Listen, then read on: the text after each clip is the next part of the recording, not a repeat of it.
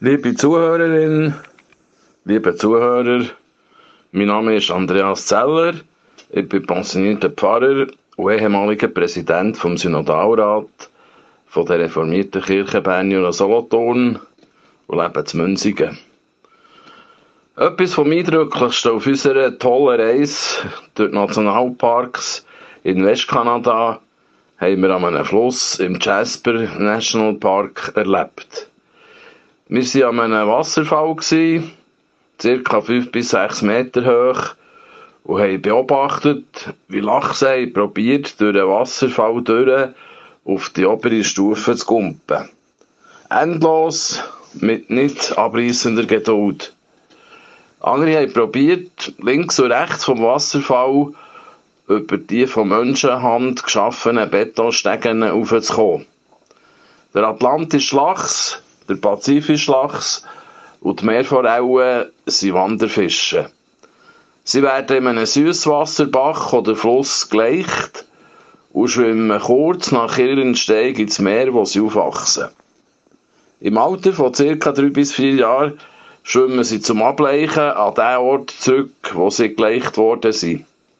Dabei müssen sie eben die Wasserfälle und Wehr überwinden. Sie paaren sich in den Oberläufen der Flüsse und Bäche, für dort ihren Leich abzusetzen. Bei ihrer Wanderung vom Salz zum Süßwasser müssen sie sich auch physiologisch, körperlich an die unterschiedlichen Salzkonzentrationen anpassen. Entsprechende Umstellungsprozesse, also Veränderungen oder besser Umgewöhnungen sowie auch Anpassungen, Englisch Modification, sind auch für die Jungfische nötig, wenn sie das Süßwasser verlassen und ins Meer wandern. Dabei ist die Osmoregulation, die Regulation von Salz und Süßwasser im Fischkörper, ein entscheidender Faktor.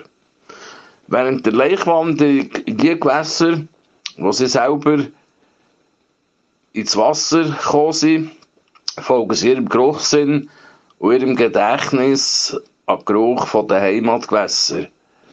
Das ist ein wahrer Geniestreich von der Schöpfung.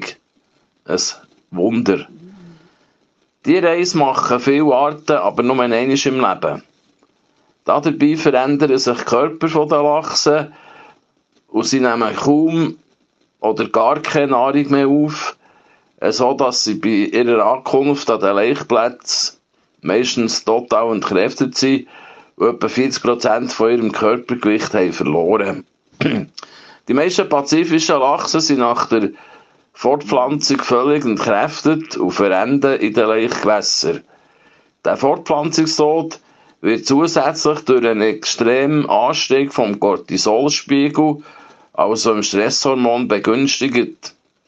So dass nur etwa 5% der pazifischen Lachsen überleben und erneut können auf Laichwanderungen gehen im Gegensatz zu Mitgliedern der Gattung Pazifischer Lachs überlebt der geringe Teil vom Atlantischen Lachs und der grosse Teil der Meerforellen.